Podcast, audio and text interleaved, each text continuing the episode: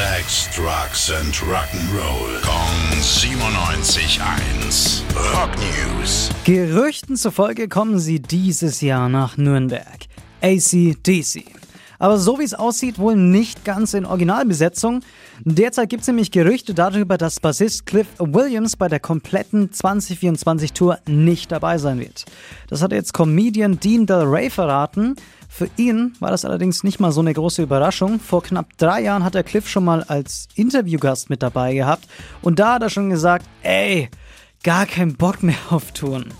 Und ja, jetzt ist es soweit und Cliff zieht durch. ACDC tourt ohne ihn. Wer an seiner Stelle aber stehen wird, ist derzeit noch nicht bekannt.